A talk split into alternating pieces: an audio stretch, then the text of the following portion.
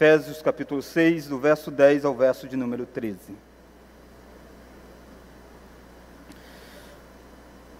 Diz assim: Quanto ao mais, sede fortalecidos no Senhor e na força do seu poder, revestivos de toda a armadura de Deus, para poderdes ficar firmes contra as ciladas do diabo. Porque a nossa luta não é contra carne e sangue, e sim contra os principados e potestades, contra os dominadores deste mundo tenebroso, contra as forças espirituais do mal nas regiões celestes. Portanto, tomai toda a armadura de Deus, para que possais resistir no dia mau, e depois de ter desvencido tudo, permanecer inabaláveis. Deus, esta guerra é real e esta guerra se dá também neste momento em que nós estamos expondo a tua palavra. O teu filho mesmo, quando contou uma das parábolas, disse que há tipos de ouvintes que a palavra é lançada, mas é como um solo duro, que bate e não penetra, e vem o diabo e arrebata aquilo que é semeado. Por isso nós pedimos que o teu Santo Espírito atue, para que a tua palavra possa encontrar guaridas no nosso coração e nós possamos ser levados a entender as verdades do Senhor nesta noite. Oramos em nome de Jesus. Amém. Irmão, sem sombra de dúvida, você já ouviu, já leu sobre grandes batalhas, grandes guerras. O mundo é um palco de guerra. Desde a primeira grande guerra mundial, a segunda guerra mundial, e há um tempo atrás nós tivemos aquela guerra envolvendo o Afeganistão, e aí já com muito mais é, tecnologia e muitas coisas envolvidas, e nós podemos contemplar muitas coisas, muitas imagens. Guerra é algo que faz parte da realidade de um mundo quebrado. Mas às vezes nós esquecemos de uma guerra que olhos nenhum é capaz de ver. E eu quero nessa noite conversar com você sobre esta guerra, a verdadeira guerra que olhos não veem. Há uma guerra invisível. É uma guerra que acontece todos os dias, todas as horas, todos os minutos e todos os segundos.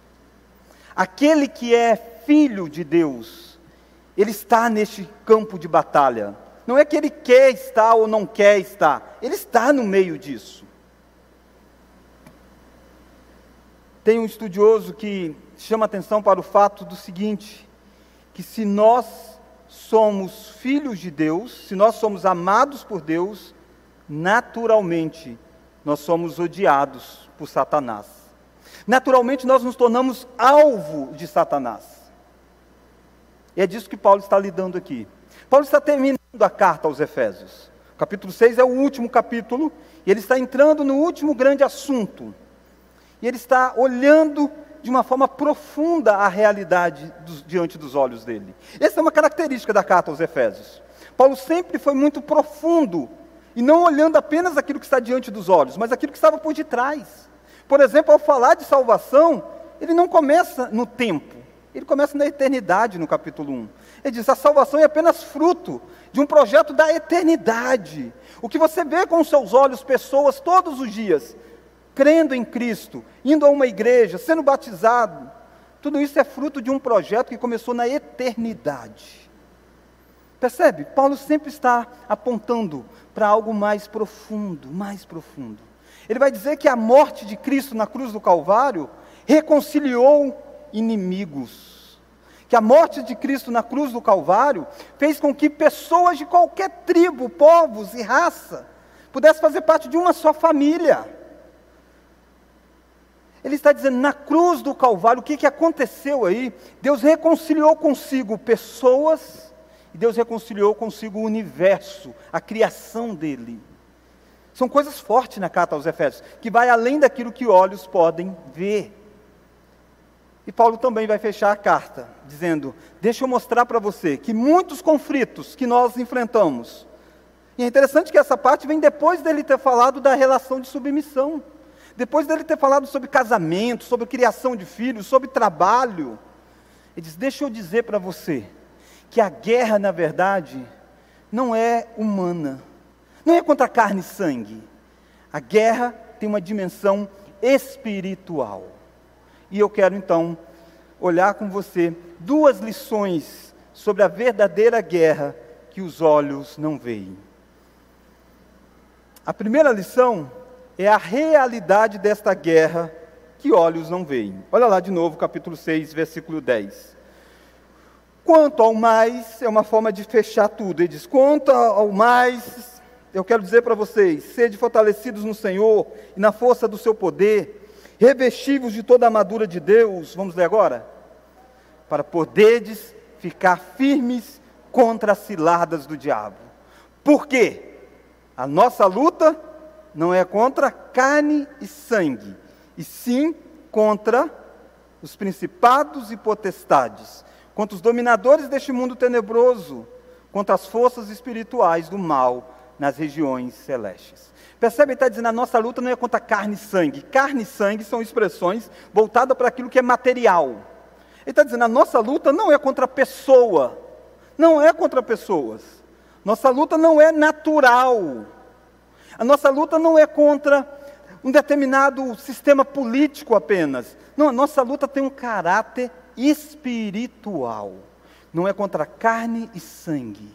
Se você vive a sua vida achando que a sua grande batalha é contra alguém, contra uma pessoa, você está totalmente equivocado. Se você acha que o grande inimigo da sua vida é aquele indivíduo lá no seu trabalho, que perturba você, que quer puxar o seu tapete, você está enganado. Se você acha que o seu inimigo é o seu patrão, você está enganado. E vice-versa. Você acha que o seu inimigo é o seu funcionário, você está enganado. Eles podem ser meios ou instrumentos através do qual esta batalha invisível se torna bem visível aos nossos olhos. Mas perder de vista a natureza deste combate nos faz lutar de forma errada. E Paulo está chamando atenção para isso. Paulo está dizendo: preste atenção, a nossa luta não é contra carne e sangue. A nossa guerra não é contra os homens, mas espiritual. Perceba que Paulo usa palavras fortes para descrever esse mundo espiritual. Paulo vai dizer, olha aí comigo no versículo 12.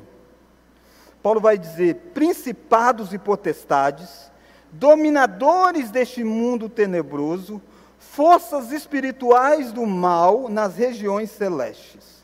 São expressões envolvendo seres que têm muito poder. Paulo está dizendo: a nossa luta é contra seres espirituais, que têm muito poder. Paulo vai dizer mais. Paulo vai dizer que, na verdade, quem comanda essas hostes de principados, potestades, é o diabo. Se você olhar o versículo de número 12, ele vai nomear, dizendo: ficar firmes contra as ciladas do diabo. Diabo, Satanás, é um anjo caído, outrora criado sem pecado, mas em algum momento da história, ele se rebela contra o Criador e ele se torna então o adversário de Deus. E ele vai ter diversos nomes. Satanás é um deles, grande dragão é outro, e diabo também ele é muito chamado. E é interessante que o nome diabo quer dizer acusador ou maldizente. Acusador. Uma das grandes características deste que luta espiritualmente contra nós é que ele é o acusador. Ele é aquele que se coloca numa posição de acusar. E fazia isso com perfeição no Antigo Testamento. Ele acusou até o homem mais íntegro que existia, Jó. Naturalmente que era o homem mais íntegro, não era um homem sem pecado, porque nenhum é sem pecado diante de Deus. E ele acusou Jó diante de Deus. Ele disse que Jó só temia Deus, Jó só parava as coisas para adorar a Deus, porque Jó tinha tudo. Essa é uma acusação que Satanás está fazendo diante de Deus, e pensa que ser é este, que diante do Criador, é capaz de chegar diante do, do Criador e acusar o homem mais íntegro que tinha. Mas mais do que acusar Jó, se você olhar bem naquela frase, Satanás estava acusando o próprio Deus. Porque pensa você, se Jó era o homem que mais demonstrava amor para com Deus, Satanás está dizendo para ele: ele só demonstra amor para com você porque você dá tudo para ele. Ele está dizendo: ninguém é capaz de amá-lo simplesmente por quem você é. Satanás então é descrito como o grande acusador no Antigo Testamento. Richard Phillips, um estudioso, ele diz para nós o seguinte: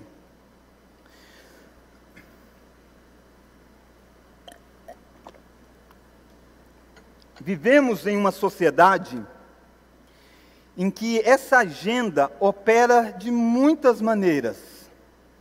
Nossos tribunais apresentam decretos irracionalmente distorcidos contra o cristianismo e a piedade. Nossas indústrias de entretenimento glorificam a imoralidade mais, é, mais destrutiva por meio de rostos bonitos e sorridentes com dentes perfeitos. Nossas universidades são canteiros de depravação. Nossas faculdades se especializaram em verdade sobre o reino criado por meio de teoria de evolução e, em seguida, pregam filosofia do desespero, na forma de um existencialismo ou do niilismo. Nossos hospitais oferecem instalações limpas e brancas, onde bebês em gestação são assassinadas, assassinados de forma selvagem. Tanto que, estatisticamente, o lugar mais perigoso na América, ele é um, um norte-americano, para uma criança hoje é no útero de sua mãe. Percebe? Esse é um retrato que ele faz da sociedade norte-americana, mas é muito parecida com a nossa sociedade. Mas aí ele termina dizendo assim: Paulo nos lembra que nessas coisas e muito mais, não lutamos contra carne e sangue, mas contra Satanás e seus demônios. Às vezes a gente tem a mania de reduzir essas batalhas a ideologias políticas apenas. Por detrás disso tudo, o príncipe deste mundo, orquestrando toda uma agenda contra o povo de Deus, toda uma agenda contra a família, orquestrando toda uma agenda contra as nossas crianças. Esta é uma guerra que olhos não veem. Você precisa entender que esta é uma batalha contra principados e potestades. O nosso adversário aqui é descrito como alguém que arma ciladas. Olha aí comigo, é, Efésios 6. Olha o versículo 11. Revestivos de toda a armadura de Deus, para poderes ficar firmes, vamos ler agora? Ciladas do diabo. Ciladas é a ideia de estratégias, de algo que é armado para pegar alguém. Então percebe, perceba que o Satanás, ele não necessariamente age de qualquer jeito, ele é um estrategista. Ele sabe como fazer. E ele sabe oferecer aquilo que vai nos conduzir ao pecado. Ele é um lobo perigoso? É. Mas muitas vezes ele entra dentro do rebanho, disfarçado de ovelha. Essa é uma cilada que ele faz. Às vezes ele ruge como um leão, conforme Pedro diz. Mas a maioria das vezes é tão sutil quanto uma serpente. Ele se transforma até em anjo de luz. Ele não aparece com um tridente na mão, e chifres. Ele aparece como um anjo de luz. O diabo é especialista em colocar ciladas que vai atrair a sua carne, porque a sua carne ama as coisas deste mundo, como a minha carne ama. E o que o diabo vai fazer é como um grande técnico, fazer com que todas as coisas orquestre diante de nós, para que nós possamos botar o pé e cair Martin Lloyd Jones chama atenção para uma das artimanhas do diabo. E uma delas, ele inculcar na mente das pessoas, ou na cultura, ou até mesmo na mentalidade da igreja, de que o diabo nem existe. Que tudo é apenas uma questão desta vida, dessas coisas. Que a vida, na verdade, é divergências, é apenas questão de temperamento. Esta é uma das artimanhas mais perigosas ignorar a existência real de Satanás. A Bíblia nunca é, ignorou esse fato.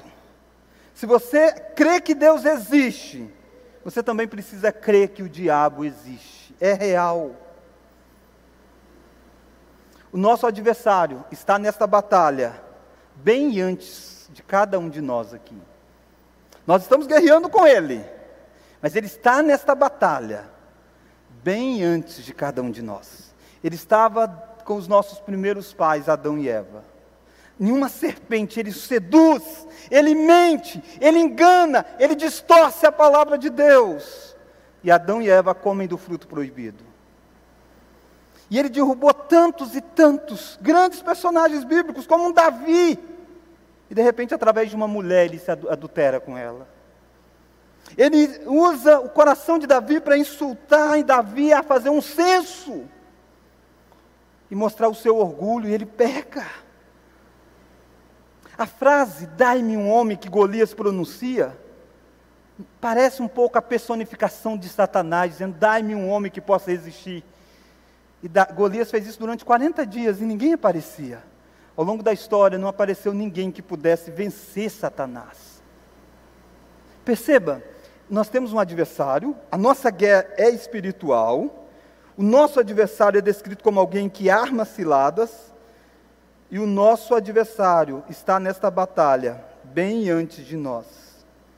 Somos opostos por um inimigo vivo, inteligente, astuto e cheio de recursos, que consegue sobreviver ao mais antigo cristão, trabalhar mais que o mais operoso, brigar mais do que o mais forte e pensar com mais argúcia do que o mais sábio. Quem disse isso foi John Bechard, um estudioso.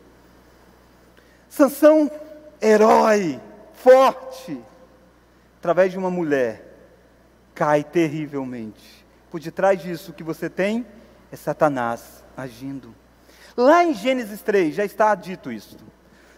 Quando o diabo vence a Eva e Adão, Deus disse para a serpente: o descendente da mulher vai esmagar a tua cabeça. Mas vai haver uma guerra entre o descendente da mulher e o descendente da serpente. Essa guerra brota em Gênesis 3 e vai todo o Antigo Testamento. E deixa eu dizer uma verdade aqui para você: não há opção de não guerrear. Talvez você esteja dizendo: o que eu vou fazer, pastor? É levantar uma bandeira branca dizendo, ó, paz, hein? ninguém perturba ninguém, vamos ficar tranquilinho. Você é o alvo. Você é o alvo. Você é o alvo. Se você foi criado, refeito em Cristo Jesus, a imagem e semelhança de Deus, o diabo colocou você como alvo. Ou você entende que você está na guerra, ou mais cedo ou mais tarde algo te acerta que você está no meio do campo de batalha. Talvez você está lá brincando, passeando, achando que a vida é um parque de diversão. A Bíblia descreve a vida como uma grande batalha. Você precisa sair aqui nessa noite consciente de que todos que estão aqui, que creram em Cristo Jesus verdadeiramente, não têm opção. Eles estão em um campo de batalha. Se você não creu em Cristo, você não está nessa guerra. Mas deixa eu dizer algo pior para você. Você está escravo de Satanás. Você não está em guerra com ele porque ele já domina sobre você. Porque ele é o seu Senhor. Ele é o seu Deus. Que triste é isso. E você pode nessa noite ser resgatado para o reino do Filho. Entrar nessa guerra contra Satanás. Você não é mais necessário ser escravo dele. Você pode ser alguém que luta contra ele. E tenho certeza que você irá vencer. Irá vencer por causa daquele que venceu por você. Então a primeira lição é esta: a realidade desta guerra que olhos não veem. A nossa guerra não é contra homens, mas é espiritual. O nosso adversário é descrito como alguém que arma ciladas o nosso adversário está nesta batalha bem antes de nós e não há opção de não guerrear. Deixa eu dizer para você: Satanás não usa, não aceita a Convenção de Genebra. Até as guerras mais fortes, existem leis regulando o que pode e o que não pode. E a maior, maior parte dos países se submete à Convenção de Genebra. Satanás não. Satanás não se submete a nenhuma convenção. Mas então, qual que é a segunda lição? Será que eu vim aqui nessa noite para ter ciência dessa guerra e viver desesperado? Não, não é isso. E a segunda lição que eu quero olhar com você é os elementos que nos faz vencedor nesta guerra que olhos não veem. Quais são os elementos que nos faz vencedores nesta guerra que olhos não veem? Paulo vai citar dois elementos aqui. O primeiro deles é o poder que vem de Deus. Paulo não está descrevendo esta guerra para nos amedrontar. Paulo está escrevendo essa guerra para fazer com que nós possamos focar a nossa vida e focar na coisa certa. E não é no nosso adversário. Ele não quer que nossos olhos sejam voltados para o diabo. Ele quer que os nossos olhos estejam voltados para Deus. Olha aí comigo então, versículo de número 10. Quanto ao mais, vamos ler? Sedes, forta, sede fortalecidos no Senhor e na força do seu poder. O poder que vem de Deus. Há um poder que tem, que Deus tem, que está disponível a nós. Ele diz: quanto ao mais sede fortalecidos. Na língua grega aqui, o Novo Testamento é escrito em grego. Tem um detalhe aqui. Ele existe uma, um imperativo, uma ordem, é uma, uma, uma ordem para que as pessoas buscassem esse poder. Mas não buscar esse poder como a gente faz quando a gente paga um carro à vista, por exemplo. Acho que poucos fazem isso, né? Mas quem paga um carro à vista diz que é assim: pagou, não deve mais. É um ato pontual. Pagou, está quitado. A ideia aqui não é que você vai buscar essa força de uma vez to por todas. A ideia aqui é muito mais aquilo que você faz no supermercado. Todo mês você paga. Todo mês você precisa comprar comida. É a ideia, na língua grega, de um tempo que é assim, contínuo. Ele está dizendo: o tempo todo vocês precisam ser fortalecidos com este poder que vem de Deus. Não tem um dia sequer que você não deve buscar desse poder, que você não deve se voltar para esse poder. E se eu descrevi o nosso inimigo de uma forma que talvez causou medo em você, olha quem é aquele que tem o poder. Satanás não é Deus. Satanás é um ser criado por Deus. Satanás é limitado. Satanás não tem todo o poder. Satanás não conhece todas as coisas. Satanás não pode todas as coisas. Satanás é um ser que está sob o controle de Deus. Deus sim é o Todo-Poderoso. Deus sim é o onisciente. Deus sim é o onipresente. Deus sim é o governador de todas as coisas. Ele está dizendo assim: busca o poder em mim, busca o poder no Criador. E o poder que ele está dizendo aqui, Paulo falou sobre isso em Efésios. Lembra, esse é o último capítulo. Palavrinha poder, Paulo está falando o tempo todo. E sabe qual foi esse poder? Foi o mesmo poder que agiu em Jesus Cristo, quando Jesus estava morto, sepultado, no terceiro dia, e um poder o ressuscita. Paulo está dizendo: o mesmo poder que ressuscitou Cristo é o poder que nós podemos buscar para vencer o Satanás diariamente. Mas não é só o poder que ressuscitou Cristo, é o poder que ressuscitou espiritualmente você. Porque em Efésios 2, Paulo diz que nós estávamos mortos nos nossos delitos e pecados. E o poder de Deus é que nos deu vida. É esse poder que está disponível para você buscar nele. É o poder que reconciliou inimigos na cruz do Calvário. É esse poder. É o poder que esmagou Satanás, que venceu Satanás na cruz do Calvário, despojou o nosso adversário. Paulo está dizendo: seja fortalecido neste poder. João vai dizer: aquele que está em vós é maior do que aquele que está no mundo.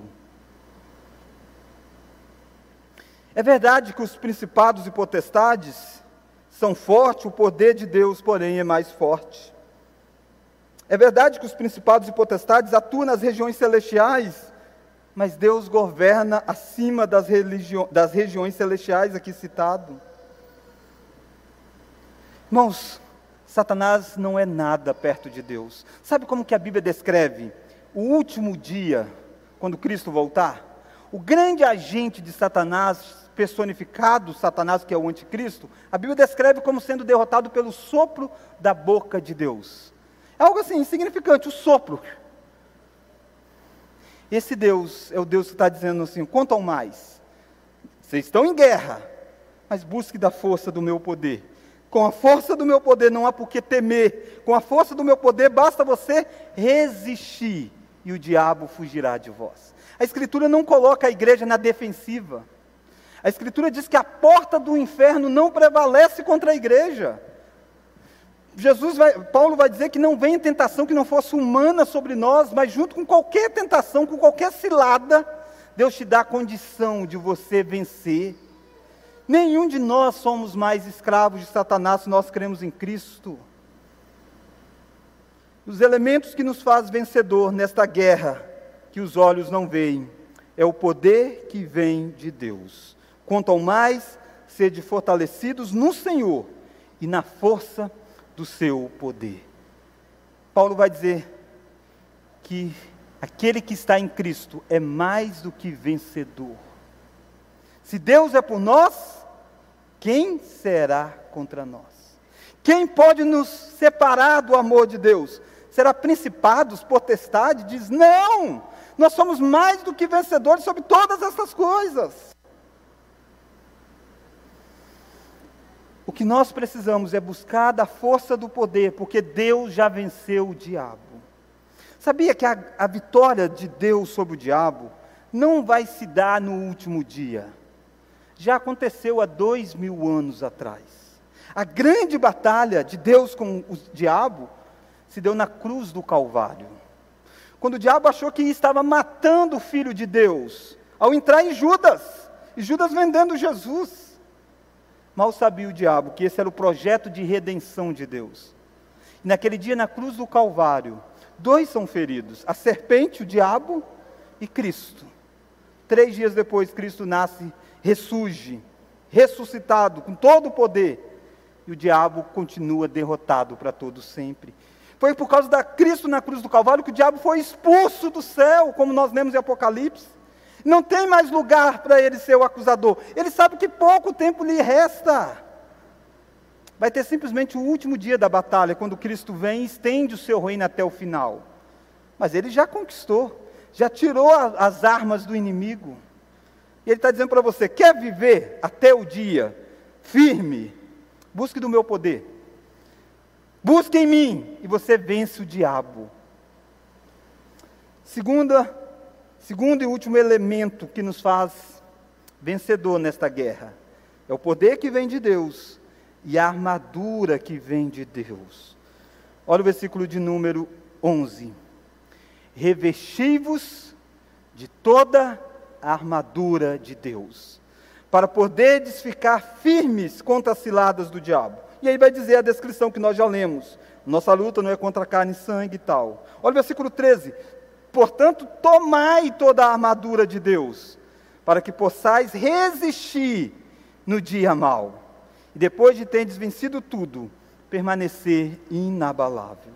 Ele vai usar essa ideia de armadura e vai linkar duas palavras: ficarmos firmes contra as ciladas e resistirmos no dia mau. Resistir, ficar firme, é o que nós precisamos. Essa batalha com o diabo é mais uma batalha de resistência de aguardar até o dia final. É ficar lá firme, aguentando. E aí ele vai dizer: como que ele faz isso? Ele nos coloca uma armadura. E domingo que vem eu vou olhar os elementos dessa armadura. Mas eu quero que você entenda isso. Há um poder e há uma armadura da parte de Deus para revestir você. Agora, se você vai para uma batalha achando que você está indo para um campo de futebol, para uma praia, para um lazer, para um lazer você vai de um calção, com camiseta, bonezinho. Para uma batalha, não. Para uma batalha você vai com as armas. O que Paulo está dizendo é isso: acorde, viva a vida cristã com seriedade, vista a armadura que eu dou para vocês. E aí vocês vão ficar firmes contra ciladas, vocês vão permanecer. E aí ele vai usar uma expressão. Olha lá comigo, versículo 13. Para que possais resistir, vamos ler agora? No dia mau. Irmãos, essa é uma palavra muito forte. No dia mau. O tempo todo nós estamos nessa batalha. Mas há um dia mais intenso. Há um dia mal, um dia que parece que todas as hostes do inferno estão voltadas contra nós, parece que as flechas foram disparadas contra nós, parece que nós estamos sendo amassados por todos os lados. Paulo diz: nesse dia, o dia mau, talvez aquele dia de Jó, que ele perdeu os filhos, que ele perdeu os bens, que ele perdeu a saúde, o dia mau. Como que nós ficamos firmes num dia mau? Só se nós estivermos com a armadura e com o poder. Ele diz para ficarmos firmes no dia mau e depois de termos vencido tudo, o que que continua? Permanecer inabalável. Depois de ter vencido tudo, é a ideia de um combate onde o soldado está guerreando e as pessoas vão fugindo e fica um lá resistindo, lutando, lutando. E depois que ele lutou contra todos, ele ainda está vivo para ficar de pé, mesmo depois de ter sido tão batido, tão amassado. E talvez você está aqui sendo muito amassado, amassado de todos os lados. Talvez você está achando que você vai ruir. E nessa noite, você está sendo lembrado que a sua batalha não é contra carne e sangue. Sua batalha é contra os principados e potestades. Mas há um poder de Deus para você. E há uma armadura para você. E se você buscar do poder, se você buscar da armadura, você vai ser sacudido de todos os jeitos. Mas no último dia você estará inabalável. E quando Jesus voltar, Romanos diz para nós que ele vai esmagar debaixo dos nossos pés Satanás. E nós vamos ver com os nossos olhos esse adversário sendo lançado num lago de fogo. E nós vencemos porque resistimos ao dia mau. Como fizemos isso? Não, não com a nossa carne, não com a nossa luta, não com o nosso braço, foi com a força de Deus. Sem a armadura você não vence. Sem o poder de Deus você não vence. Isso mostra para você que você é mais fraco do que o diabo. Você é mais fraco do que você pensa. Se você acha que você é capaz de resistir às tentações, saia daqui ciente que você não é. Mas você tem uma armadura para você colocar. Você tem um poder. E aí você vai e resiste. Você vence. E ainda que você venha tropeçar, Cristo vai ao seu resgate novamente. Quando você está ruindo, Ele te levanta pelas mãos e diz: Olhe para mim, que eu sou o autor e consumador da fé. E assim você é capaz de vencer o dia mau. Nós vivemos entre duas eras, o já e o ainda não. Na cruz do Calvário, Cristo já venceu. Nós já somos vitoriosos em Cristo, mas ainda não desfrutamos plenamente disso. Um dia Cristo volta, e aí sim nós desfrutaremos de um mundo sem guerra, porque os nossos adversários, nossos inimigos, foram todos lançados no lago de fogo. Até lá, não vive a vida baseado em você, vive a vida baseado em Deus, na força do poder dele, e vive a vida na armadura que ele tem para você. Naturalmente você não tem ela, você precisa revestir dela, buscar em Deus. Talvez você esteja dizendo, mas que são, o que são esses elementos, pastor? Aí você tem que voltar domingo que vem. Você precisa saber que tipo de espada que você precisa, que tipo de escudo que você precisa, que tipo de couraça que você precisa. Você vai estar em guerra. Resta saber se você vai estar com a armadura ou se você vai estar com a sua roupinha lá. Tomara que você esteja com a armadura de Deus para você vencer contra Satanás dois riscos em relação ao diabo. Um deles é superestimar. Muitas igrejas fazem isso. Falam do diabo o tempo todo, como se o diabo fosse alguém do mesmo poder como Deus. Dão um microfone ao diabo e tudo mais. Mas o segundo perigo é subestimar, é achar que o diabo não existe. A guerra é espiritual, mas a guerra não é como você leu muitas vezes. Não é uma guerra com diabos territoriais, Será que eu preciso ungir isso aqui, ungir aquilo aí? Será que o diabo está dentro do meu carro, pastor? Não, não é isso. O diabo, a batalha é ideológica. A batalha está quando você está assistindo um filme, quando coisas estão sendo transmitidas aos seus filhos. Esta é uma batalha que Satanás está por detrás, o tempo todo, Você precisa saber que você é capaz de vencer, resistir por causa de Cristo, aquele que venceu o diabo. Ele sim é o vencedor de Satanás. Mas como que você luta essa batalha? Talvez você está querendo lutar igual aquela cena de Davi e Golias. Lembra daquela cena? É uma grande batalha. E naquela cena, Davi se dispôs a lutar contra Golias. E aí Saúl diz: pega a minha armadura e luta. E Davi coloca a armadura. Mas a armadura de Saúl, Saúl é grandão.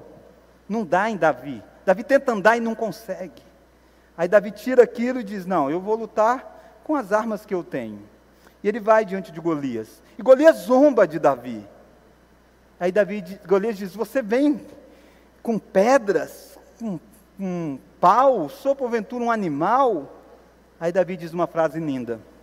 Davi diz: Tu vens contra mim com espada e lança e escudo. Eu vou contra ti em nome do Senhor dos exércitos, em quem você tem afrontado. E com no nome do Senhor, com as armas do Senhor, Davi derruba Golias. Essa guerra você só vence ela se for com a armadura de Deus, com as coisas de Deus, não é com as coisas deste mundo. Muitas igrejas entram nessa batalha com as armas mundanas e fracassam. As nossas armas são celestiais e dadas por Cristo. Vamos orar? Deus, obrigado porque o Senhor não nos deixa só nesta batalha. O Espírito Santo que nos deu nova vida é o Espírito que nos capacita a lutar. E nós lutamos com uma armadura tão preciosa que o Senhor nos deu. Obrigado, ó Deus, porque esta batalha nós já somos vitoriosos por causa de Cristo Jesus. Mas Deus, tira do nosso coração a negligência neste confronto. O nosso adversário já está derrotado, mas nós não devemos brincar com ele. Ele é capaz de nos ferir se nós brincarmos. Ele é capaz de nos humilhar se nós brincarmos. Ele é capaz de nos jogar no chão se nós brincarmos. Por isso, abre os nossos olhos para ver a realidade desta guerra que olhos nenhum é capaz de ver. Obrigado, ó Deus, porque da força do teu poder nós podemos erguer os nossos olhos e perceber a vitória chegando. Oramos no nome de Jesus Cristo. Amém. Thank you.